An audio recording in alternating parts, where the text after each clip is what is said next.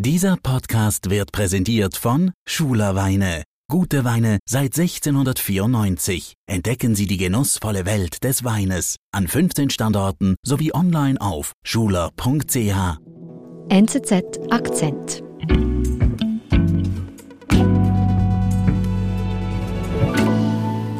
Oliver, weißt du, wer Artem Rybchenko ist? Nein, nie gehört. Ich wusste es auch nicht. Das ist der ukrainische Botschafter in der Schweiz. Und ich würde jetzt einfach mal behaupten, den kennt bei uns in der Schweiz wohl kaum jemand. Das ist bei euch, glaube ich, anders, oder? Das ist richtig. Den ukrainischen Botschafter in Deutschland, Andriy Melnik, den kennt hier jeder. Kannte, muss man fast sagen, denn der ukrainische Präsident hat ihn jetzt abgezogen. Melnik wird äh, Deutschland in wenigen Tagen verlassen. Das also mitten in Kriegszeiten, muss man sagen. In der Tat, mitten in Kriegszeiten und viele begrüßen diese Abberufung hier. Melnik hat die Deutschen sehr polarisiert. Der wohl bekannteste, aber auch umstrittenste Botschafter der Ukraine muss gehen. Oliver Maxan über Andrei Melnik, der für die Ukraine zunehmend zum Problem wurde. Oliver, wann ist Melnik denn in Deutschland auf die diplomatische Bühne getreten? Ja, er wurde im Dezember 2014 Botschafter seines Landes. Das war eine Zeit, in der die Ukraine ja schon in den Fokus gerückt war zum ersten Mal. Wir erinnern uns, äh, damals war die Krim schon annektiert worden von Russland. Im Osten der Ukraine hat Russland begonnen, die Separatisten zu unterstützen. Mhm. Und ja, Melnik hat sehr früh begonnen, das besondere Verhältnis von, von Russland und Deutschland zu kritisieren, was auch dazu geführt hat, dass er in deutschen Politikern politischen Kreisen nicht immer ein gern gesehener Gast und beliebter Botschafter war. Also was meinst du genau damit? Ja, also er hat äh, immer das offene Wort ähm, gesucht. Er kritisierte Deutschland sehr, dass im Zweifel immer russische Sichtweisen den Vorrang hätten und das eben stieß in Deutschland eben nicht immer ähm, auf offene Ohren. Jetzt muss man sagen, er ist als Botschafter, steht er ja, muss er für die Interessen der Ukraine ja einstehen. Was war er denn für ein Typ? Ja, Melnik, den kann man sicher als Patrioten bezeichnen, als, als glühenden Anhänger der Unabhängigkeit seines Landes. Äh, manche würden vielleicht sogar sagen, er ist ein Nationalist. Um das zu verstehen, kann man ganz an den Beginn seiner Amtszeit zurückblicken. Er besuchte damals 2015, also wenige Monate nach Amtsantritt, München, einen Friedhof, legte da Blumen nieder am Grab von Stepan Bandera. Okay, wer ist Bandera? Bandera ist eine sehr umstrittene Persönlichkeit der ukrainischen Geschichte. Der war ein ukrainischer Nationalistenführer, kämpfte für die Unabhängigkeit seines Landes, vor allem gegen Polen damals, zu dem die Westukraine, also das Gebiet um Lemberg, damals gehörte. Fing aber dann an, als äh, die Nazis 1941 in der Sowjetunion und auch also in der Sowjetrepublik Ukraine einfielen, mit Deutschland zu kollaborieren, mit den Nazis. Und die Historiker sehen in ihm einen Antisemiten, einen Verfolger von Polen und einen echten Faschisten. Es gab Massaker an Polen. Seine Truppen haben sich an der Ermordung von Juden beteiligt. Er wollte einen eigenständigen ukrainischen Staat ausrufen. In der Geschichte ist er sehr umstritten. Viele Ukrainer, eben auch Melnik, sehen in ihm einen Helden der ukrainischen Unabhängigkeit. Andere sehen in ihm einen Antisemiten und Faschisten. Mhm, aber Melnik verehrt diesen Faschisten und das macht er auch öffentlich, indem er diese Blumen beim Grab niederlegt.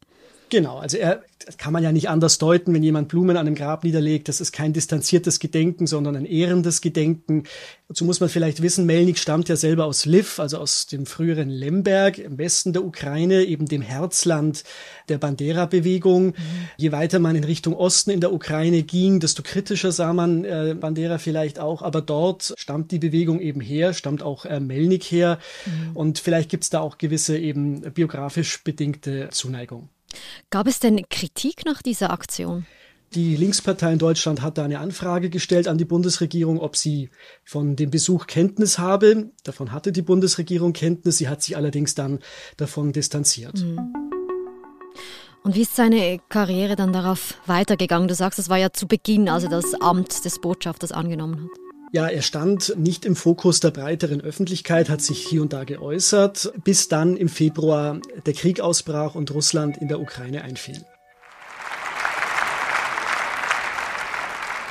Der 24. Februar 2022 markiert eine Zeitenwende Ja, mit der Rede von Bundeskanzler Scholz wenige Tage nach Kriegsbeginn änderte sich alles. Melnik war im Bundestag zugegen bei dieser berühmt gewordenen Rede, äh, als Scholz die Zeitenwende ausrief. Er saß da auf der Tribüne, wurde mit warmem, minutenlangen Beifall ähm, begrüßt. Der ebenfalls anwesende frühere Bundespräsident Gauck hat ihn herzlich umarmt. Also plötzlich tauchte dieser Botschafter in der großen Öffentlichkeit auf.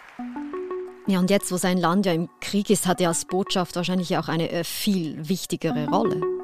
Selbstverständlich, er musste und er hat die Interessen seines Landes sehr offensiv vertreten. Also Stichwörter sind da vor allem die Lieferung deutscher Waffen an die kämpfende Ukraine, aber auch der Stopp von Energielieferungen aus Russland nach Deutschland, für die er sich sehr stark eingesetzt hat. Mhm. Also das heißt, er macht seinen Job gut als Botschaft in diesen Krisenzeiten in Deutschland. Also er hat zweifellos die Themen angesprochen, die im Interesse der Ukraine sind. Er hat das sehr offensiv vertreten. Er wurde das Gesicht der Ukraine. Er hat auch seine persönliche Betroffenheit nie verleugnet und auch die Anteilnahme am Leid seiner Landsleute. Er ist dann in jede Talkshow gegangen, hat die große nationale Bühne äh, bekommen. Und ich freue mich, dass wir den ukrainischen Botschafter bei uns haben, Andriy Melnik. Studio begrüßen wir jetzt seine Exzellenz, den Botschafter der Ukraine hier in Deutschland, Andriy Melnik. Herzlich willkommen. Guten Tag. Guten Tag, Herr Botschafter. Guten Tag. Und das spielte natürlich eine wichtige Rolle, dass er wirklich makelloses Deutsch spricht. Schauen Sie, was für die Ukraine zählt, ist, ob diese Solidarität aus Deutschland etwas wert ist oder ob sie kein Pfennig wert ist. Dass er sehr eloquent ist, dass er ja ein sehr angenehmes Auftreten hat, immer bestens angezogen in gut sitzenden Anzügen, eine sehr angenehme Stimme hat und ja, das sorgte dafür, dass man ihn auch gerne eingeladen hat und dass er da zu einer ja, überzeugenden Stimme seines Landes wurde. Und, und diese Verantwortung, die Deutschland trägt für Europa, für den Frieden in Europa auch zum Ausdruck bringen und äh, tatsächlich mit, mit Leben füllen. Das ist das, was wir von Deutschland erwarten. Also hier wird eigentlich ein Botschafter richtig bekannt in Deutschland. Ja, er wurde wirklich zur öffentlichen Figur. Allerdings hat er auch so die Usancen des Diplomatischen verlassen. Also er hat immer nicht nur die feine Wortwahl gewählt, sondern er teilte dann auch kräftig aus, wurde zunehmend auch persönlich für großes Aufsehen hat gesorgt, beispielsweise Anfang Mai eine Sendung ähm, von Anne Will moderiert, das ist eine Talkshow in Deutschland. Ist das der Weg zum Frieden? Da trafen Melnik und der deutsche Soziologe Harald Welzer aufeinander und das war wirklich ein typisches Aufeinandertreffen zweier, ja, zweier Welten quasi. Auf der einen der ukrainische Patriot Melnik, der eben für sein Land eintritt, der will, dass es siegt gegen Russland und auf der anderen Seite der typische deutsche Welzer, der vor allem das Eskalationspotenzial sah, Waffenlieferungen kritisch sah. Und das ja, löste bei, bei Melnik viel, viel Ärger, viel Zorn auf und er bezeichnete Welzer dann als moralisch verwahrlost. Das, was Sie anbieten, ist moralisch aus unserer Sicht also verwahrlost. Das wirklich, das können wir nicht verstehen. Also nicht gerade die feine diplomatische Art. Nein, auf keinen Fall. Und da gibt's auch viele weitere äh, Beispiele. Die Beschimpfungen Melniks, die konnten jeden treffen, also nicht nur Persönlichkeiten jetzt aus dem öffentlichen Leben, auch Politiker. Also er soll den SPD-Außenpolitiker Michael Roth zum Beispiel nach einer Talkshow als Entschuldigung, den Ausdruck Arschloch bezeichnet. Das wollen jedenfalls Spiegeljournalisten gehört haben. Und er zielte auch noch höher. Also auch der deutsche Bundeskanzler Olaf Scholz bekam sein Fett ab. Er hat ihn als beleidigte Leberwurst bezeichnet. Hintergrund ist, äh, der deutsche Bundespräsident konnte nicht in die Ukraine reisen. Er wurde ausgeladen. Deswegen wollte auch Scholz da nicht hinreisen. Und das nahm Melnik zum Anlass, ihn eben als beleidigte Leberwurst zu bezeichnen. Ja, aber das ist schon happig, also den deutschen Kanzler zu beleidigen. Das ist in der Tat happig, denn Deutschland ähm, bei aller Zögerlichkeit vielleicht in der Unterstützung der Ukraine ist trotzdem natürlich die wirtschaftsstärkste Nation der Europäischen Union, ohne Frage ein Verbündeter der Ukraine und da sieht man eben, dass ähm, ja er sich manchmal vielleicht auch nicht wirklich immer im Griff hatte. Muss man also sagen, dass der ukrainische Botschafter in Deutschland jetzt im Zuge des Krieges ähm, in der Öffentlichkeit bekannt ist wegen seinen ausfälligen Äußerungen und nicht eigentlich wegen der Sache? Kann man so sagen, denn seine Positionen sind ja wenig überraschend, dass ein ukrainischer Botschafter Waffen fordert und ein Energieembargo, das ist klar. Aber er hat eben sehr schnell gemerkt, dass ähm, rhetorische Aufrüstung Gehör findet. Mhm. Und ähm, ja, es war immer eine Meldung wert und gipfelte dann eben in einem Interview, das er Ende Juni gegeben hat. So, eine neue Folge Jung Naiv. Ich habe einen neuen Gast. Wer bist du? Ich heiße Andriy Melnik, ich bin der ukrainische Botschafter. Okay, was ist da geschehen? Ja, Ende Juni wurde er interviewt von einem Journalisten, äh, Thilo Jung, für ein Format, Jung und Naiv heißt das. Es war ein sehr langes Interview, mehrere Stunden hat er sich da über alles Mögliche unterhalten. Seit wann verehrst du Stepan Bandera?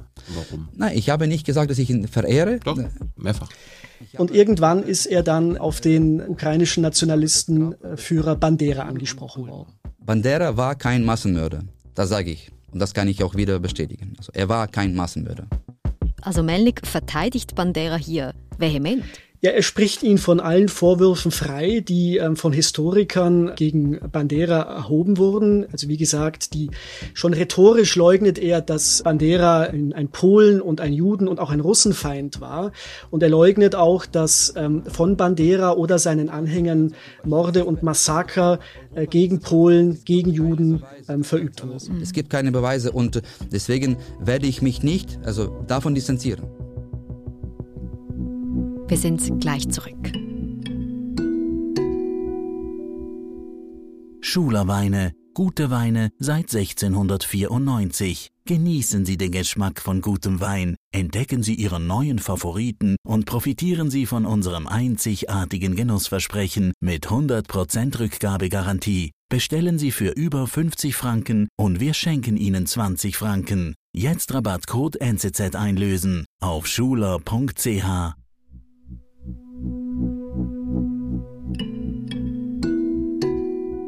Warum macht Melnik das? Also warum lässt er sich hier auf diese sehr heikle Bandera-Debatte überhaupt ein?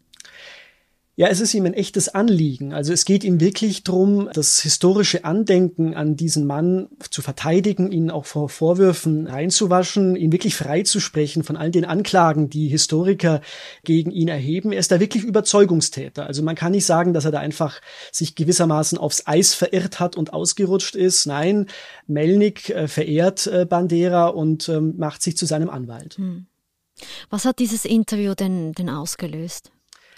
Ja, es hat zu diplomatischen Verwicklungen geführt. In Polen äh, war man empört, denn es sind von den Bandera-Leuten Tausende, Zehntausende Polen ermordet worden.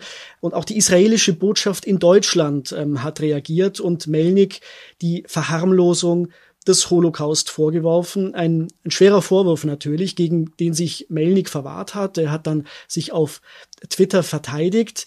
Dennoch hat sich das ukrainische Außenministerium von ihm und seinen Aussagen glasklar distanziert und Melnik stand dann mit seinen Aussagen alleine da. Okay. Und wie ist es dann weitergegangen?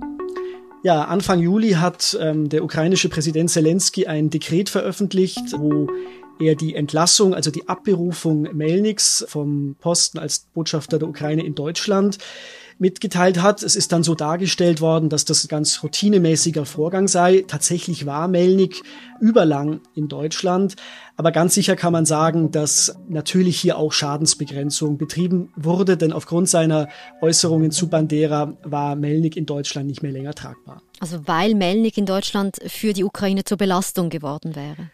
Genau. Also ab jetzt wäre er vom Ankläger deutscher Bräsigkeit bei Waffenlieferungen, beim Energieembargo sicher auch immer wieder selber zum Angeklagten geworden. Also ein Diplomat darf selber nicht zum Politikum werden, vor allem dann nicht, wenn er damit der Sache seines Landes schaden könnte. Denn es könnte ja irgendwann auch bei manchen Leuten die Ukraine selber mit auf die Anklagebank gesetzt werden. Mhm. Auf der anderen Seite muss man ja aber auch sagen, er hat sich ja wirklich vehement für die Interessen der Ukraine eingesetzt, was ja schon sehr wichtig ist. Ja, ohne Frage hat er sich für die Ukraine und ihre Interessen eingesetzt. Er hat dafür gesorgt, dass der Druck auf die Bundesregierung, auf die Entscheider bleibend hoch waren.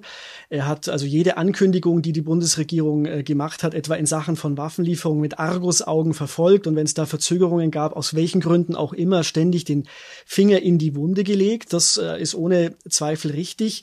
Ist natürlich schwer zu sagen im Einzelnen, direktes Ursache-Wirkungsverhältnis herzustellen. Also Melnik äußert sich und die Bundesregierung handelt.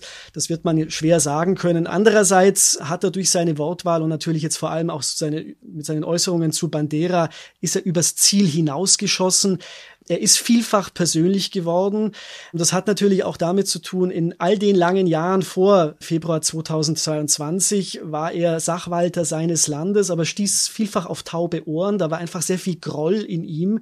Und ja, das wurde dann mitunter auch zur persönlichen Abrechnung. Und da brannten ihm halt dann gelegentlich äh, eben auch die Sicherungen durch. Mhm.